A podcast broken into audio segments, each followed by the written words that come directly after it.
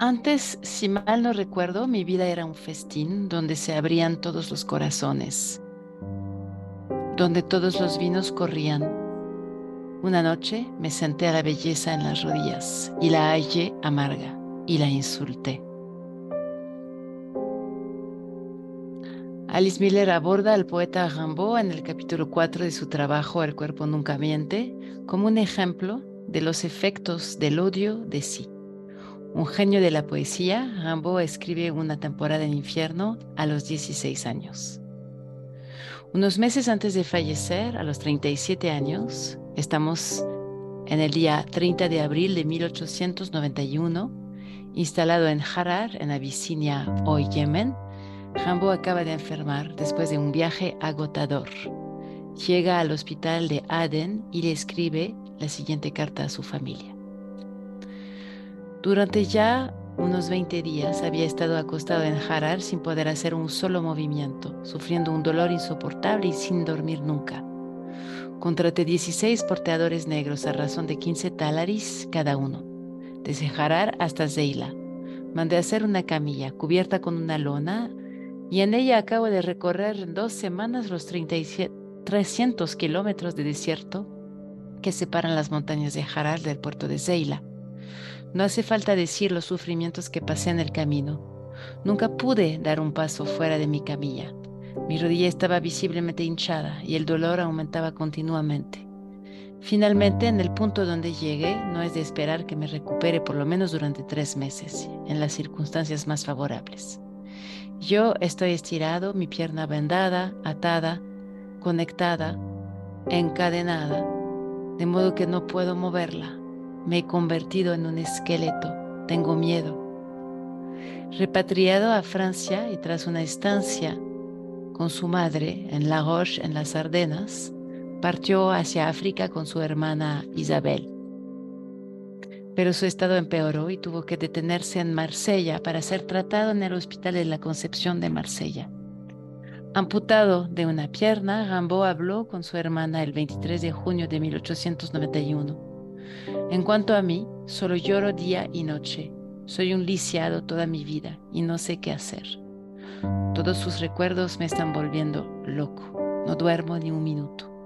Finalmente nuestra vida es miseria, miseria sin nombre. ¿Por qué existimos? Muere cinco meses después en el hospital de la Concepción de Marsella. El poeta Yves Bonnefoy describe a la madre de Rimbaud como una mujer seca, ambiciosa y dura. Alice Miller, en El cuerpo nunca miente, se basa en el libro de Bonnefoy titulado Rimbaud, publicado en 2004. La madre de Rimbaud se llamaba Vitaly Cuif.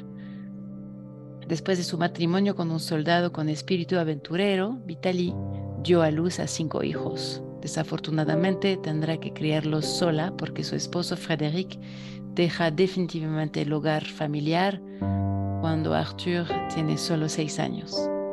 Abandonada, ni viuda ni divorciada, Vitaly está sola. Esta campesina cría a su descendencia de la manera más dura y pone todas sus esperanzas en el joven Arthur. El poeta la describe así, tan inflexible como 75 administraciones en gorras de plomo.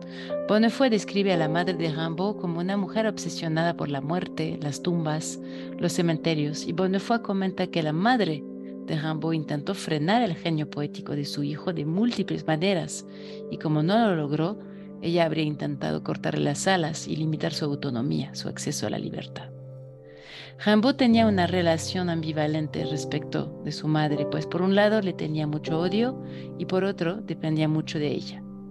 La madre de Rimbaud mantenía mucho control sobre sus hijos, control que ella llamaba amor materno. Toda su vida, la madre de Rimbaud le apoyó económicamente y siempre estuvo muy cerca de él para acompañarlo.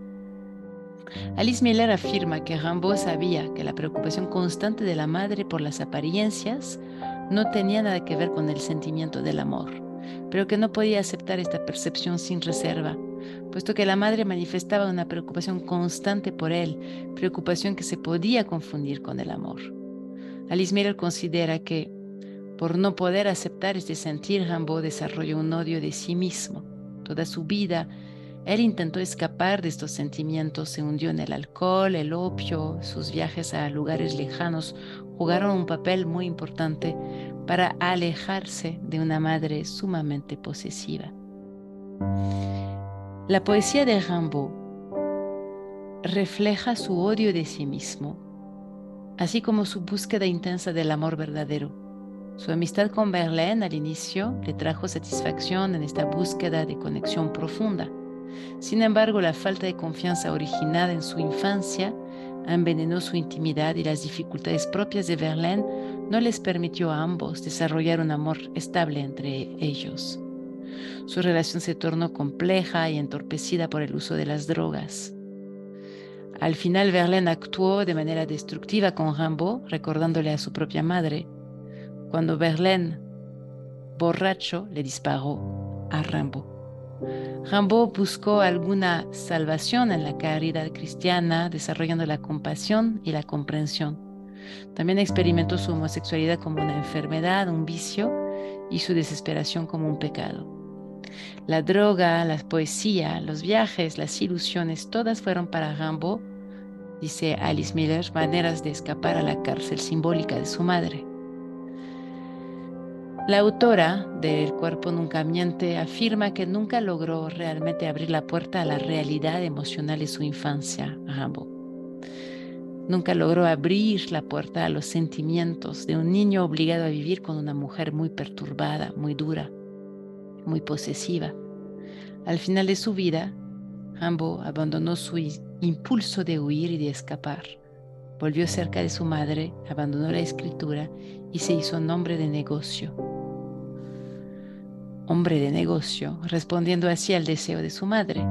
Rimbaud pasó sus últimos días en Marseille, en el hospital, pero había vuelto a la casa familiar unos días antes, cuidado por su madre y su hermana. Alice Miller concluye este capítulo diciendo, la búsqueda del amor de la madre terminó en la cárcel de su infancia.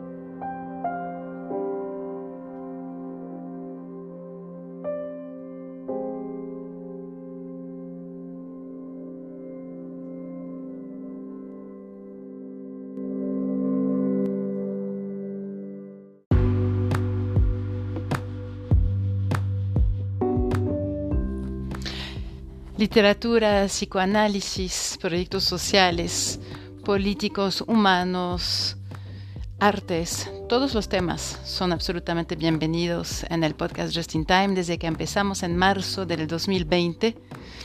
Estamos en esta misma idea de continuar caminando mientras grabamos. Ahora agregamos un tema que es la astrología no existen temas superiores, temas inferiores y a veces tenemos invitadas, invitados que son presentes, que están presentes hablando o bien simplemente que están, están con una presencia simbólica muy importante.